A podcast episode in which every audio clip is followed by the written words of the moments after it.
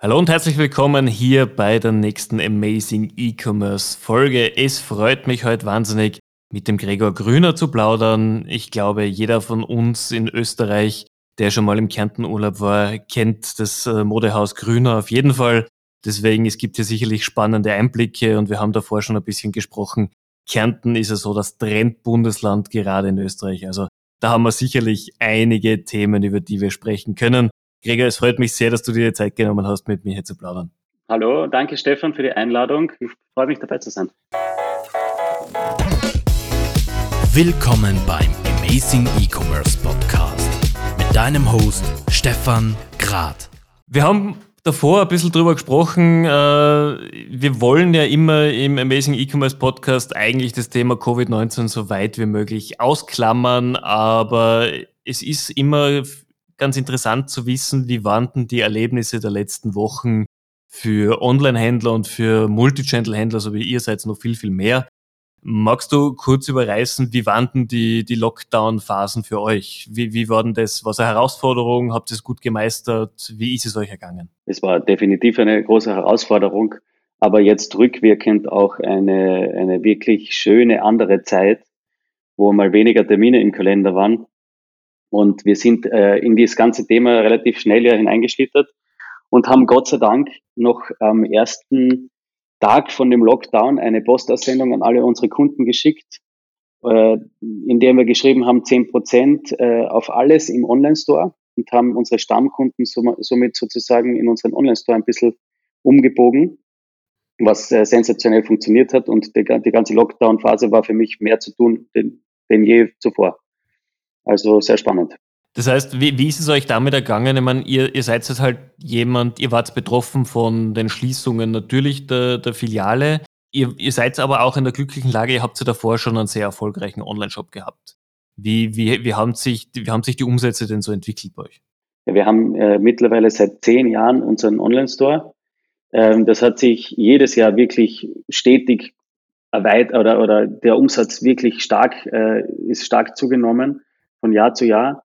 Ähm, das, was wir aber jetzt da im Lockdown, also wie die, wie wir unsere Geschäfte, wir haben fünf Geschäftslokale, Herren und Damen, wie wir die alle zusperren haben müssen, ähm, haben wir in der Sekunde, nicht nur, nicht nur in der Sekunde, sondern wir haben das ehrlicherweise schon die Wochen davor, die ungefähr drei Wochen davor, wo diese Unsicherheit gekommen ist, haben wir schon einen sehr starken Umsatzzuwachs äh, online vernommen was natürlich, wir sind in einer extrem glücklichen Situation, dass wir das so ausgleichen konnten und äh, haben einen Teil einfach von, von dem Umsatz aufgefangen. Das, äh, das kann man natürlich gar nicht auffangen, alles, was da, was da jetzt zu war, aber wenigstens einen Teil. Und das Wichtigste, was ich immer sage, wir haben die Beziehung zum Kunden behalten und das dann halt auf dem digitalen Weg. Sonst haben wir viele Kanäle, stationär mhm. über unsere Verkäufer, ähm, und über alle digitalen Kanäle, die wir schon vorher aufgebaut haben.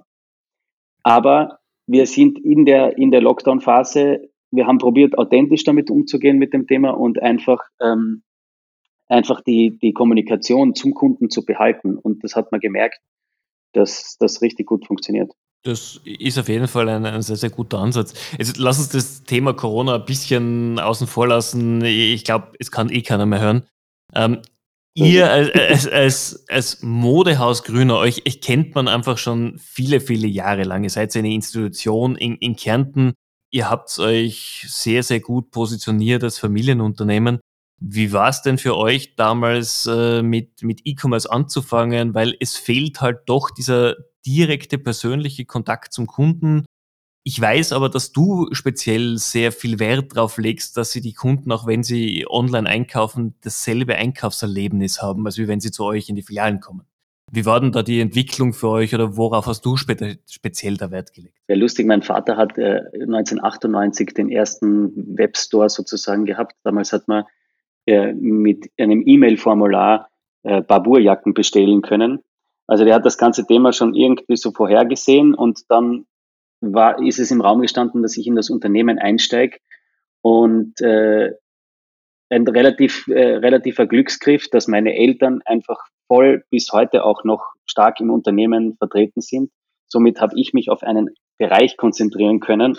Und wir haben das Ganze sehr verschmolzen äh, angefangen und immer die Strategie gehabt, jedes Produkt, was wir im Geschäft liegen haben, wollen wir online präsentieren, online auch verkaufen, aber auch dem stationären Kunden den Mehrwert bieten. Er kann sich das online in, wo das Geschäft geschlossen hat in einer Zeit anschauen und dann ins Geschäft kommen und das probieren.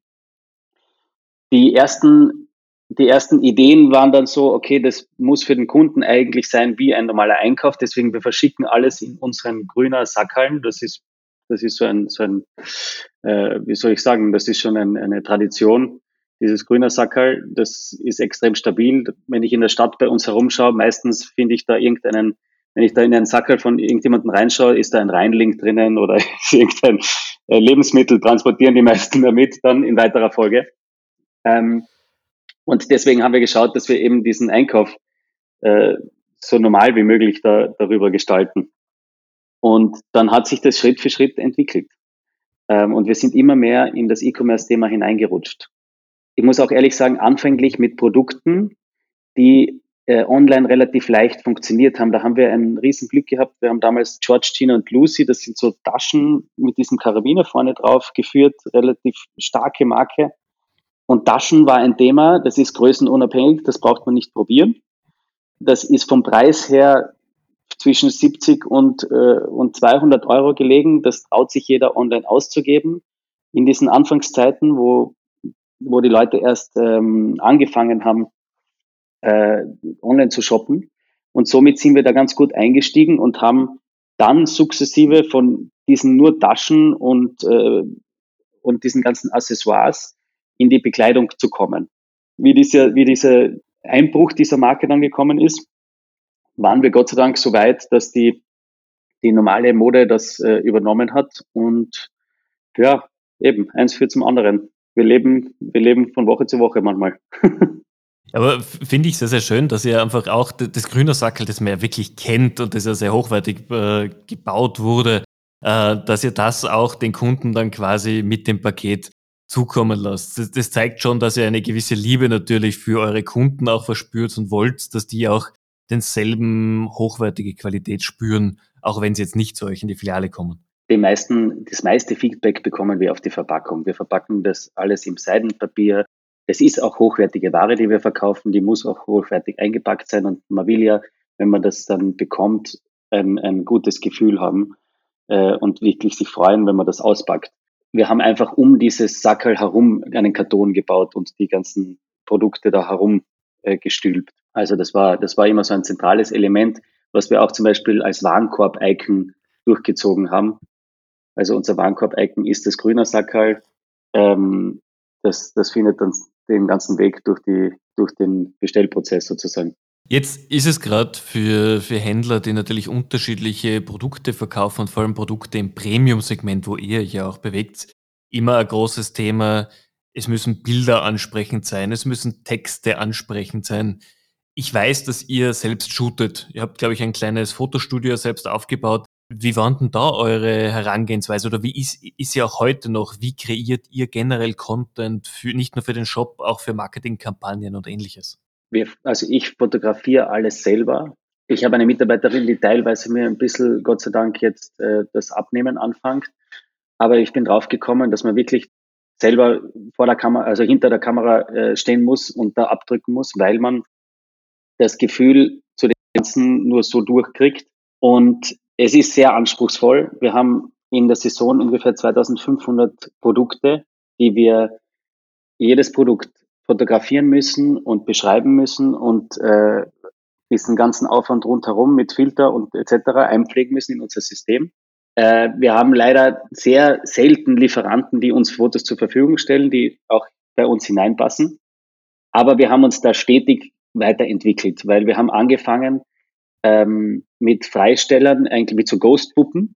Das waren so Puppen, die kann man mit Magneten zerlegen. Und das ist äh, relativ aufwendig, weil da musst du bei jedem Produkt, äh, bei jedem Foto retuschieren, die Puppe teilweise rausretuschieren ähm, und den Hintergrund wegretuschieren und so weiter. Und sind dann irgendwann einmal auf ein Model umgestiegen. Wir haben da ein, Gott sei Dank in Kärnten ein Model, mit dem wir super zusammenarbeiten und dann noch weitere, die, die immer herkommen mit denen das leichter funktioniert. Die zieht dann das auch an, die redet dann auch bei den Looks mit. Aber wir merken, dass die Looks und die, ähm, die Zusammenstellungen auch ganz wichtig, ganz wichtig für die Kunden sind und die Verlinkungen da untereinander unter den Produkten. Aber extrem aufwendiges Thema. Das kann ich mir vorstellen, aber wie, wie bist du drauf gekommen, dass du selber shootest, aus der Not heraus? Oder weil dich Fotografie auch schon immer interessiert hat? Ich habe am Anfang alles selber gemacht, vom Verpacken bis zum ähm, wirklich von, von A bis Z im Online-Store das, das selber angegangen. Und wir haben dann erst sukzessive Mitarbeiter aufgebaut, die uns da unterstützen. Und es war gar keine Möglichkeit bei uns von Lieferanten äh, Bilder zu bekommen. Das heißt, wenn wir das online darstellen, müssen wir das irgendwie selber machen, einen Fotograf dafür einzustellen. Mein, meine Theorie war immer, wir müssen gesund wachsen. Wir haben da ein, wir schauen, dass wir das, was wir an Umsatz machen, können wir, also das, was wir an Ertrag machen, können wir dann auch irgendwie ausgeben, um uns weiterzuentwickeln. Ähm, wir haben jetzt nicht am Anfang irgendeine Finanzspritze drinnen gehabt, wo wir gesagt haben, okay, jetzt investieren wir mal und jetzt blasen wir mal das auf, sondern wir sind immer so Step by Step gewachsen. Und äh, dann macht man halt viel selber bis zum Schluss. Das ist, das ist ganz lustig. Viel Arbeit. Aber ist ja auch gut. Was heißt, du, du kennst wirklich jeden Prozess, du weißt, wo du hingreifen musst, du weißt auch, wenn mal was nicht funktioniert. Und das ist doch extrem viel wert, oder? Extrem. Wir haben genau auch aus dem Grund habe ich auch bei allen Prozessen sehr viel äh, daran gearbeitet, dass wir das automatisieren. Wir haben in unserem Versand sehr viel automatisiert. Alles, was irgendwie möglich ist, ich bin äh, in der glücklichen Lage, wir haben einen Programmierer angestellt von Anfang an, ähm, mit dem ich alles gemeinsam mache und da kommen, schweben mir dann irgendwelche Ideen vor und sage, okay, diesen Prozess in der E-Mail, das müssen wir eigentlich nicht manuell machen, bitte programmiere mir da ein kleines Programm, ähm, wo das dann schneller geht und diese drei Klicks jeden Tag hunderte Male wegfallen. Der programmiert das dann, dann setzen wir das um und äh, schauen so, dass wir weniger weniger Arbeitsaufwand brauchen in dem ganzen, in dem ganzen Bereich. Also viel Optimierungsarbeit. Das ist eigentlich, eigentlich die Haupt, Hauptgeschichte. Was waren für euch so die, die, die spannendsten oder zum Teil auch schwierigsten Lösungen, die ihr gehabt habt im E-Commerce? Oder gab es ein Problem, wo du gesagt hast, du hast echt lange dran gekiffelt? Ja, wir haben wir haben angefangen, haben wir mit einer, mit einer Agentur, einer Kärntner Agentur und wir sind jetzt noch auf unserem ersten Shop-System. Wir rennen noch immer auf einem Magento 1. Wir haben das zwar abgedatet ein paar Mal und es ist einmal dazu gekommen bei einem Update-Prozess, dass die Agentur einen Fehler gemacht hat. Und damals waren noch die Georgina und Lucy Taschen und es waren in der Sekunde alle Taschen, die nicht auf Lager waren, auf Lager und online. Es hat da äh, so eine Community gegeben, die haben das auf Facebook gepostet und wir haben innerhalb von zwei Stunden 130 Bestellungen von diesen Taschen gehabt, die wir gar nicht auf Lager gehabt haben, weil sie alt waren. Also einfach echt ein wirklich programmiertechnischer Fehler, also ein, ein Update, was eingespielt worden ist, was einen Fehler erzeugt hat, weil wir da individuell in unserem Shop äh, was gelöst haben. Und äh, wir haben damals den ganzen Shop offline nehmen müssen und haben dann mit der Agentur zum Streiten angefangen, weil die gesagt haben, ja, wir können schon für euch arbeiten zum normalen Stundensatz, äh, um das wieder gerade zu biegen. Und das wollte ich nicht äh, eingestehen. Und damals waren wir über zwei Monate, ich glaube, es waren fast drei Monate offline mit dem ganzen Online-Store. Das ist schon eine wirklich bittere Phase, aber wir haben sehr viel daraus gelernt.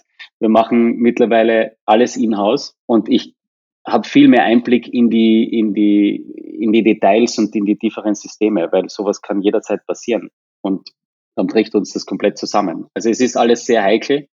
Und äh, diese ganze Herausforderung der Shop, des Shop-Systems ist, äh, ist relativ enorm, enorm groß. Also wir stehen jetzt gerade vor eben vor dem, vor dem großen Schritt, dieses Shop-System zu verlassen, dieses alte, und wir müssen ein neues aufbauen.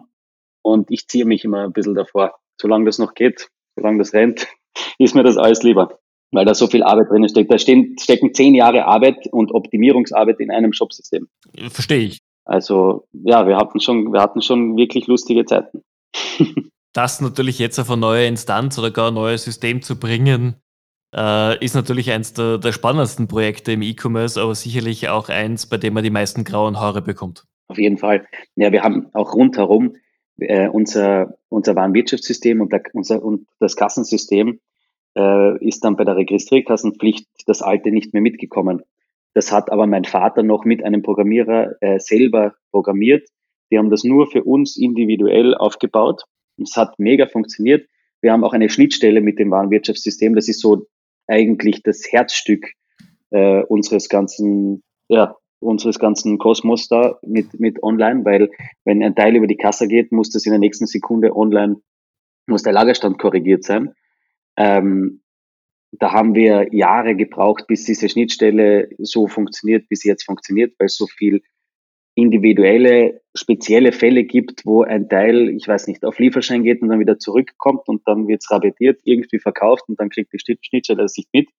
Diese ganzen äh, Fehler haben wir dauernd ausgebessert und um das dahin zu bringen, wo es jetzt ist. Und dann ist die Registrierkassenpflicht gekommen und wir haben unser ganzes Warenwirtschaftssystem neu äh, besorgen müssen und haben da eins äh, auch eingekauft, wo wir die Schnittstelle wieder komplett äh, über den Haufen geworfen haben und eine komplett neue Schnittstelle gebaut haben. Also wirklich interessante Zeiten teilweise, weil ähm, da war nicht parallel aufbauen und dann äh, launchen, sondern da war von einem Tag auf den anderen, wir müssen da jetzt das umbiegen und müssen die Zeit überbrücken. Also in dem ganzen Wachstum sehr viel Herausforderungen, meistens mit IT, muss ich ehrlich sagen. Die, die, das sind meistens natürlich die größten Stolpersteine. Absolut. Ja, also das ist wirklich, da ist, da ist extrem viel ähm, auch spezielles Know-how drinnen. Und ich bin da froh, dass wir eben den Programmierer bei uns da sitzen haben, der jetzt seit, ich glaube, neun Jahren das System in- und auswendig kennt. Der kennt jede kleine, kleinste Schraube. Und ähm, ja, ist natürlich auch kein redundantes System, was wir da fahren zurzeit. Aber wir müssen uns äh, Schritt für Schritt nach vorhandeln, weil eben wir finanzieren uns aus dem Cashflow heraus. Also äh, ist, wie es ist, aber wir müssen sehr glücklich sein, dass das so funktioniert, wie es funktioniert. Ja, ich glaube, ihr, ihr, seid ja auch aber trotzdem ein Paradebeispiel, wie es funktionieren kann. Nicht nur die Marke, auch mit den, mit den Filialen, mit dem Online-Shop. Ihr habt einfach eine sehr, sehr gute Präsenz aufgebaut. Wie, wie, wie groß ist, ist dein Team rund um dich, das dich da unterstützt eigentlich? Ja, wir haben mittlerweile ähm, eine Mitarbeiterin, die kümmert sich rein um Kundenservice und um die ganzen Pakete. Die hat dann noch teilweise eine Hilfe, die Pakete mit ihr verpackt. In der, in der Lockdown-Zeit habe ich das selber gemacht. Da bin ich in die Geschäfte, weil wir haben kein eigenes Lager in unserem Online-Store. Wir haben unsere äh, Geschäfte und Filialen sind die Lega. Das heißt, wenn etwas online bestellt wird, picken wir das aus den Geschäften heraus. Ähm, somit haben wir mehrere Möglichkeiten, äh, einen Artikel zu verkaufen. Und das war mir eigentlich vom Grundgedanken, von der Konzeption immer am wichtigsten, dass wir schauen, okay, wir müssen die Kanäle erweitern, wie wir unsere Produkte verkaufen. Weil ähm, wenn ich jetzt ein eigenes Lager für einen Online-Store aufgebaut hätte, hätten wir das Risiko äh, gesteigert. So vermindern wir das Risiko, dass irgendetwas liegen bleibt, weil es eben überall dargestellt ist. Wir haben eine Mitarbeiterin eben, die macht die ganzen Bestellungen mit dem ganzen Versand und der Kundenbetreuung. Wir haben im Fotostudio zwei Mitarbeiter, wo eine sich mehr um die Texte kümmert und die andere ähm, die Fotos nachbearbeitet und äh, teilweise freistellt, retuschiert, plus den Programmierer und mich. Also wir sind ein relativ kleines Team eigentlich. Also durchaus sehr, sehr schlank aufgestellt, das kann man sagen. Ja, deswegen eben viel automatisiert, viel, äh, viele Prozesse einfach digital abgewickelt. Ich habe dann natürlich noch ähm, meine, meine Großcousine sozusagen, die war sieben Jahre bei Google tätig ähm, in London und die ist zurück nach Kärnten gekommen und die macht jetzt für uns zum Beispiel die AdWords und alles, was mit Google zu tun hat. Also wir haben ein paar Bereiche und Themen schon outgesourced. Jetzt wird mit dem großen Schritt, jetzt ein neues Shopsystem äh, da aufzubauen, werden wir nicht drum herum kommen, das mit einer Agentur zu machen oder mit, äh, mit Profis einfach, die uns da unterstützen. Und ja, so schaut das aus. Wir haben in unseren, wir haben insgesamt in unserer Firma 30 Mitarbeiter noch im Verkauf, Schneiderei, Büro, Warenübernahme und etc. Ja, also mittelständisches Unternehmen, äh, was mir natürlich zur nächsten Frage führt, jetzt gerade für die digitalen Themen. Wie, wie tust du dich mit Mitarbeiter finden? Sehr schwer. Ich habe es jetzt noch nicht nach der Corona-Zeit ausprobiert. Ich glaube, es ist jetzt ein bisschen einfacher. Okay. Für Bürojobs und so weiter ist es, ähm, ist es immer relativ, relativ einfach. Äh, alles, was mit Verkauf zu tun hat, wird wirklich kompliziert. Also muss ich ehrlich sagen, da ist der stationäre Handel ähm, hat es da viel schwerer. als, als im Online-Bereich. Wie gesagt, Programmierer etc., das haben wir noch gar nicht angefangen zu suchen. Das ist sicher noch einmal eine eigene Liga. Ja, auf jeden Fall. Also alles, wenn, wenn du jemanden im Programmierbereich oder Business Intelligence Bereich suchst, das ist, ist Wahnsinn. Ja, äh, überhaupt heutzutage. Ich glaube, jetzt, jetzt sind sowieso alle, die irgendwas mit zu tun haben, komplett ausgebucht. Ja. Wahrscheinlich. Ja. Ja, sehr, sehr, sehr spannend, mal so zu sehen, dass ihr doch, obwohl ihr so bekannt seid und wirklich eine Marke seid, äh, das Ganze trotzdem sehr schlank und, und leicht aufgestellt ist was sicherlich auch mit der Grund für, für euren Erfolg einfach ist. Ja, wir können, also wir, wir haben eben, ich habe mich da nie drüber hinaus gelehnt, zu sagen, okay, wir stellen jetzt zehn Leute ein und wir blasen das Ganze auf, weil ich gewusst habe, dass das immer nur Schritt für Schritt geht und diese Themenbereiche einzeln, das probieren wir einzeln abzuarbeiten. Teilweise überrennt es uns eh und wir kommen im Hintergrund nicht mehr hinterher mit der Struktur. Es ist ja die Struktur, die da mitwachsen muss. Meine Frau macht jetzt Gott sei Dank viel Instagram zum Beispiel, mhm. äh, was auch ein neues Geschäftsfeld ist oder neuer, neuer Kanal ist, den wir, den wir da bedienen. Wenn sie sich da vor die Kamera stellt und Outfits präsentiert und dazu spricht. Es hat äh, ein paar Wochen gedauert, bis ich sie dazu überreden konnte und bis sie sich dann selber überwunden hat. Aber jetzt, wo sie das erste Feedback dann bekommen hat und wir wirklich auf jede Story, die sie da postet mit, ähm, mit Outfits, äh, direkt im Online-Store dann äh, Verkäufe erzielt oder auch im stationären Handel, macht sehr riesigen Spaß und das ist wieder ein Kanal, den wir dazu gelernt haben. Mhm. Also ich merke schon, es gibt Kanäle, das war auch immer eine, ähm, eine Richtlinie von mir, es gibt Kanäle, die, die können wir betreuen, zeitlich einfach und die wollen wir betreuen und die, die macht, das macht auch Sinn. Und es gibt Kanäle, das schaffen wir einfach nicht, dann lassen wir sie auch aus. Also Newsletter ist zum Beispiel ein Kanal, der liegt mir irrsinnig, das pflege ich von Anfang an. Wir haben äh, circa 15.000 äh, E-Mail-Abonnenten und äh, wir bespielen den Newsletter selber eben, weiß ich, teilweise zweimal die Woche. Und da merke ich richtig Newsletter raus, Bestellungen rein. Aber eben bei uns wie gesagt, nicht nur Online-Bestellungen, sondern die Leute stehen eine Stunde, nachdem ich den Newsletter rausgeschickt habe, auch im Geschäft und sagen, sie haben da gerade eine E-Mail gekriegt, das und das, das würden sie gern probieren. Also wir haben da sehr große Wechselwirkung, obwohl wir 70 Prozent unseres Umsatzes mit äh, deutschen Kunden machen. Also 70 Prozent äh, unserer Bestellungen gehen nach Deutschland. Sehr spannend. Also es ist, es ist nicht nur der Kunden, wir haben natürlich angefangen mit dem Kundenkreis, den wir da äh, aus, unseren, äh, aus unserer Firma gehabt haben. Aber wir haben das sehr stark erweitert und wir sind nur deutschsprachig im Shop auch. Aber es geht einiges in die Schweiz, es geht auch ein bisschen was nach Italien und so weiter. Aber das meiste, das allermeiste geht nach Deutschland. Was mir jetzt zurzeit sehr recht ist, weil wir haben 16 Prozent Mehrwertsteuer in Deutschland. und das ist, äh, das ist natürlich jetzt bei der Spanne ein bisschen bisschen besser für uns. Ist natürlich gerade ein sehr, sehr, sehr angenehmes Zubrot, das sich da verdienen lässt. Versand kostet ein bisschen mehr, aber dafür ähm, Mehrwertsteuer ein bisschen weniger.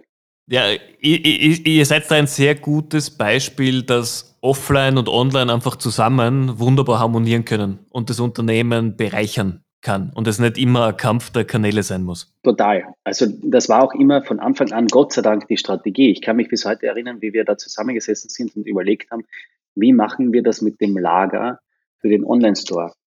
Bauen wir da ein extra Lager auf? Wie machen wir das? Und damals ist mir diese Idee dieser Schnittstelle gekommen und habe gesagt, wir müssen schauen, dass wir diese Lagerstände einfach ähm, synchron halten in beiden Systemen und dann haben wir einfach einen, einen Kanal dazu.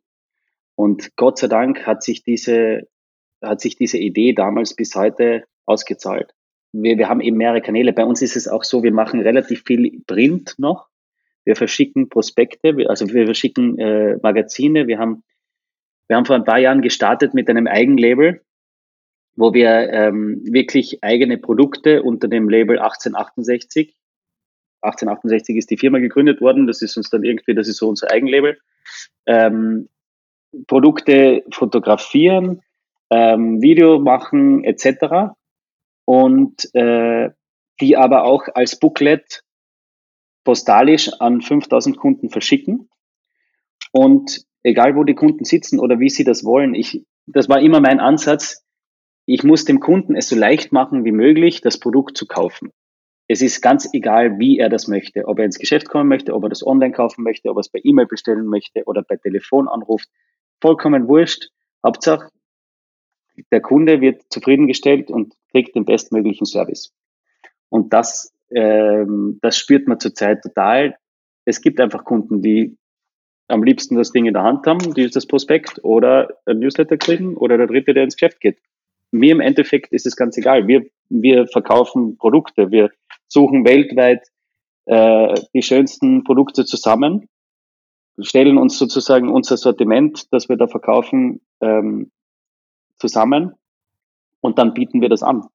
Und wir müssen da einfach in allen Kanälen äh, so sein, dass das, dass das funktioniert. Ganz witzig, eine Nach ein Nachbargeschäft von uns, ganz äh, ein, klein, ein kleiner Laden, die keinen Online-Store und gar nichts hat, aber einen Instagram-Auftritt, hat in, der, in dem Lockdown ähm, mehr über Instagram verkauft, als wenn das Geschäft äh, geöffnet gewesen wäre. Aber hat keinen Online-Store gehabt. Und das ist für mich das Paradebeispiel. Du brauchst nur einen Kanal, den du gut bedienen kannst, mit dem du dich wohlfühlst dann kannst du es auch über diesen Kanal machen. Ob das jetzt ein Online-Store ist oder eben ein, ein Instagram-Account, vollkommen wurscht. Äh, das zeigt das immer ganz schön auf. Na klar, solange deine Kunden dort sind, äh, wo du bist, vollkommen, vollkommen egal. Genau. Weil ja viele auch vor der Herausforderung stehen, soll ich einen, einen Online-Store machen oder wie ist die Hürde? Auch in unserer Branche, mich fragen sehr viele Branchenkollegen äh, von, von, von ganz Österreich, sie überlegen, einen Online-Store zu machen, aber das ist so viel Aufwand und hin und her. Und denen rate ich immer, ihr braucht nicht unbedingt einen Online-Store oder fangt einfach mit dem ganzen Thema einmal an. Fangt einen digitalen, äh, eine digitale Kommunikation mit euren Kunden an und dann werdet ihr sehen, wo euch die Reise hinführt. Das muss nicht immer zwingend ein, ein Online-Shop sein, wenn man das als kleiner Laden zum Beispiel nicht stemmen kann oder auch nicht, nicht die Mitarbeiter mhm. dazu hat, etc weil der Aufwand ist enorm. Also wenn wir nicht so gewachsen wären, sukzessive, wären wir sicher einmal dazwischen vor der Entscheidung gestanden, rentiert sich das überhaupt noch? Jetzt steht das außer Frage, ist ganz klar. Es ist das, der Aufwand und das Investment so hoch, dass wir bis vor ein paar Jahren äh, unterm Strich nichts verdient haben mit, mit dem Online-Store. Weil wir haben parallel ein äh, vor vier Jahren, glaube ich, haben wir ein, ein Geschäft in Felden eröffnet, weil ich damals die Idee gehabt habe, oder es ist mir irgendwie so gekommen, früher bei uns war das so, die Leute sind am Wörthersee gefahren, sind meistens zwei Wochen geblieben. Es war mindestens ein Schlechtwettertag dabei und äh, auf dem Schlechtwettertag war die Stadt voll und wir leben größtenteils von den Online-Kunden. Heutzutage ist es so, die Verweildauer ist höchstens zwei bis drei Tage. In den zwei bis drei Tagen haben die Hotels gelernt, die Leute festzuhalten, weil sie ähm, das Programm einfach erweitert haben mit Vollpension und Wellness etc. Das bedeutet, die Leute sind auch teilweise aus den Städten gekommen, wollten auch gar nicht in eine Stadt fahren mehr. Das heißt, die kommen am See, die Touristen, und bleiben dann auch in dem Hotel die drei Tage. Das heißt, dieser Tourismus in uns in Klagenfurt Stadt ist zurückgegangen. Und damals habe ich gesagt, okay, wenn der Tourist nicht mehr zu uns kommt, dann müssen wir zum Touristen kommen. Deswegen haben wir ein Geschäft in Felden eröffnet. Das erste Damengeschäft. Das hat äh, von Anhieb an gut funktioniert. Und ich habe aber dann erst gemerkt, was das eigentlich bedeutet, so ein Geschäft zu machen von Grund auf. Das ist vom Investment her einmalig relativ überschaubar, weil du die, die Filiale anmietest und dann die Möbel dort hineinbaust und einmal investierst. Und dann hast du einmal lang keine oder relativ wenig Investitionen. Hingegen zum Online-Store, da machst du das Gleiche. Du investierst eigentlich am Anfang einmal richtig, aber die Investition die hört nicht auf, weil du ständig investieren musst und ständig dich erweitern musst und äh, am Ball bleiben musst. Ähm, wenn man die Umsatzentwicklung von so einem äh, von so einer Filiale und dem Online-Store anschaut, ist es auch relativ spannend, weil die Filiale relativ schnell einen hohen Umsatz erzielt und dann sich auf dem Level haltet. mit relativ wenig Mitarbeiterkosten. Wohingegen der Online-Store ähm, sehr aufwendig ist mit relativ hohen Mitarbeiterkosten, weil du einfach mehr Mitarbeiter brauchst. Und wenn ich das jetzt so gegenüberstelle, äh, ist es einfacher, einen Laden aufzumachen, als einen Online-Store. Salopp gesagt, so ungefähr. Äh, es ist aber. Ist eine spannende Gegenüberstellung, ja? Nur von der Einrichtung. Ich habe jetzt einfach diese, die, die, den, dieses Interior Design vom, vom Geschäft äh, mit dem, äh, mit, mit dem Shop-System verglichen, zum Beispiel. Weil ich gesagt habe, okay, das ist ja auch, das ist auch die Basis. Und äh, jetzt braucht man nicht mehr drüber reden. Jetzt haben wir das äh, in, jetzt ist der Online-Store für uns absolut äh, nicht mehr wegzudenken. Also das ist eines der wichtigsten Standbeine. Und ich glaube auch, dass die letzten Jahre, wo die Frequenzen in den Innenstädten so zurückgegangen sind, die, der Online-Store so extrem wichtig war, weil wir eben über Online äh, Kunden aktivieren konnten, die äh, gezielt zu uns ins Geschäft gekommen sind. Die Lauffrequenzen gehen so stark hinunter in den Innenstädten, dass du die Kunden gezielt zu dir holen musst. Und das schaffen wir eben über Online. Hätten wir den Online-Store nicht, hätten wir das Ganze nicht. Deswegen kannst du das nicht dividieren und so auseinanderrechnen wie eine Filiale. Aber es war interessant, das einmal so gegenüberzustellen. Oder mal zu sehen. Also ist eine sehr, sehr spannende Erhebung, weil du musst ja eben Filialen haben, damit du dir das mal aus realistischen Zahlen zusammenschreiben kannst. Eben, und das neu, das neu aufzubauen, da sieht man mal dann wirklich nebeneinander verglichen, was das, was das bedeutet. Also im Endeffekt, es ist einfach ein komplett anderes oder äh, komplett anderes Geschäftsfeld und du brauchst auch, hm, das war bei uns äh, diese glückliche Fügung, ein Familienmitglied sozusagen, das sich rein um, rein um diesen Bereich kümmert, weil es ein ganz anderes Business ist. Ein komplett anderes Business. Das ist es definitiv. Sehr gut. Lass uns doch mal ein bisschen dich persönlicher kennenlernen. Was motiviert denn dich persönlich so jeden Tag dein, dein Bestes zu geben, gerade wenn ihr solche Herausforderungen oder auch solche Möglichkeiten immer wieder habt? Ja, ehrlich gesagt ist es das, das Wachstum, was mich am meisten motiviert. Also wenn wir Plusumsatz machen im Gegensatz zum Vorjahr, ist das für mich schon, schon der meiste Motivator und Motor. Es ist auch auch diese, das, ja, diese Gewissheit zu haben, dass ich die fünfte Generation in unserem Unternehmen bin, das eben jetzt 152 Jahre alt ist. Und das Unternehmen hat schon diverse Krisen und Kriege überstanden und sich auch schon x-mal verändert. Daraus zieht man schon extrem viel Flexibilität, würde ich sagen. Weil mein Großvater hat, hatte mal Spielwaren verkauft. Der hat Clean verkauft da war weit und breit kein, kein Teil Mode dabei. Also angefangen hat's mit Galanteriewaren, das waren so Modeaccessoires, aber dazwischen, nach dem Krieg, waren es einmal Spielwaren, weil eben das damals anscheinend äh, besser funktioniert hat. Also man muss extrem flexibel bleiben und, und schauen, wie man sich, wie man sich weiterhandelt. Und das macht eigentlich die, die größte Spaß, dass du das als Unternehmen und als Unternehmer sein kannst. Na klar, weil du musst dich ja natürlich den Gegebenheiten anpassen und dementsprechend dein Unternehmen weiterentwickeln, damit auch der Bestand weiter gesichert ist. Und da können auch komplette Richtungsänderungen dabei sein. Ja. Auch spannend. Und hat gezeigt, das funktioniert ja auch. Also das Unternehmen ist, äh, oder das, auch das Stammhaus ist nach dem Krieg wieder aufgebaut worden. Und da steckt so viel, so viel Herzblut drinnen und so viel Arbeit drinnen, dass mich das schon motiviert, das auch in die nächste Generation. Ich habe drei Kinder ähm, das irgendwie zu schauen, dass wir das über unsere Generation in die nächste Generation führen. Das ist ein sehr, sehr schönes Ziel natürlich, dass es weiterhin ein Familienunternehmen auch bleibt. Ja, ist, da denkt man auch schon wieder an die nächste Generation. Das ist, das ist schon ein, ein langfristigeres Ziel, sagen wir so. Ist, ist eine Motivation, die ich auch selten höre, weil es gibt halt leider immer weniger Familienunternehmen, ist aber das, was natürlich auch der, das Rückgrat jetzt in Österreich in der Wirtschaft ist. Ja, wahrscheinlich. Das macht, macht auf jeden Fall Sinn. Wahrscheinlich. Ich muss auch ehrlich sagen, wir haben jetzt gegenüber, äh, gegenüber Konzernen und Ketten und ähm, den ganzen mh, hm, gerade einen, einen bisschen einen Vorteil, weil der Konsument in der Krise irgendwie gelernt hat, regionaler zu kaufen und auch verstanden hat, wie sich das Geld bewegt. Dass wenn er das zum Händler im Ort tragt, dass das Geld dann da bleibt und wenn das aber eine Kette ist, dass das Geld wegfließt. Und mir kommt gerade so vor, dass, dass wir da mhm. endlich ein bisschen einen, einen Umbruch wieder haben, weil es war ja die letzten Jahre nur in Richtung oder sehr stark in Richtung äh, Ketten und ähm, Großflächen und so weiter.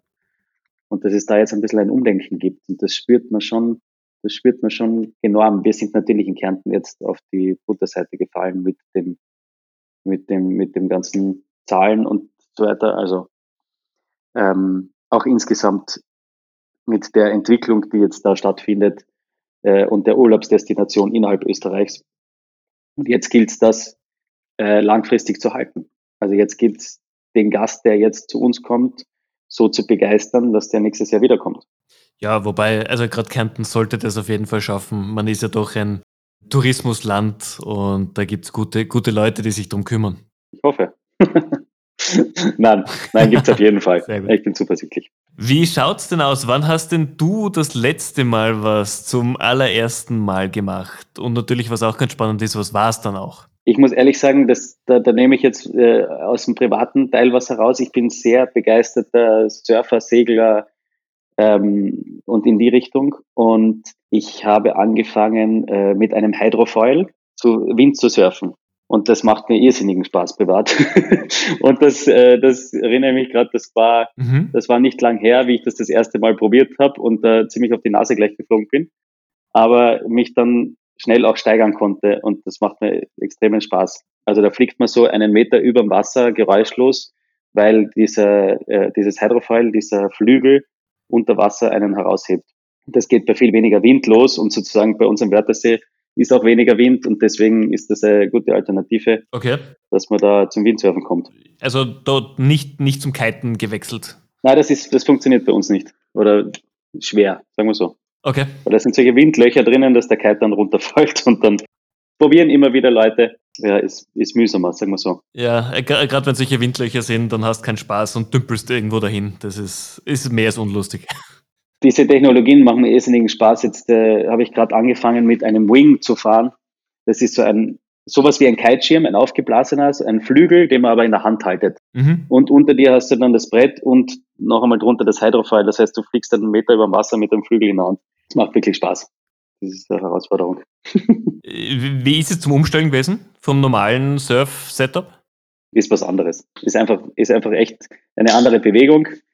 Und äh, macht mir irrsinnigen Spaß, weil es, äh, es äh, sagen wir mal, eine feinere Bewegung ist. Da ist weniger Kraft drinnen, da ist mehr Gefühl drinnen. Ja, muss ich einmal probieren. Unbedingt. Lasst uns zum Abschluss noch mal ein bisschen einen Blick in die, in die Zukunft machen. Was sind denn eure Herausforderungen noch im Jahr 2020? Du hast erzählt, natürlich Shopsystem vielleicht anfangen auszuwechseln. Gibt es sonst irgendwas, wo, was bei euch am Plan steht? Ja, also wir, wir stehen jetzt gerade vor unserer Order-Saison. Wir haben 150 aktive Lieferanten. Wir müssen zu allen 150 Lieferanten zweimal im Jahr hin, weil wir zwei äh, Kollektionen oder zwei Saisonen haben. Jetzt steht die Sommersaison an und die ist ja komplett anders, weil wir eigentlich eben nach Florenz, Mailand etc. reisen und diese Kollektionen alle sichten und auch dort ordern. Äh, jetzt findet das teilweise digital statt oder teilweise auch mhm. auch anders. Und das ist jetzt sicher die, die größte Herausforderung, die wir jetzt äh, haben werden. Wie viel kaufen wir ein? Wie viel ordern wir überhaupt für nächstes Jahr? Weil wir überhaupt nicht wissen, wie das weitergeht. Haben wir noch einmal einen Dämpfer im, im, im Winter, im Herbst, dann werden wir auch für den nächsten Frühling weniger Ware brauchen. Wie verändert sich die Branche dahingehend? Da ist unsere Branche, muss ich ehrlich sagen, ein bisschen hinterher.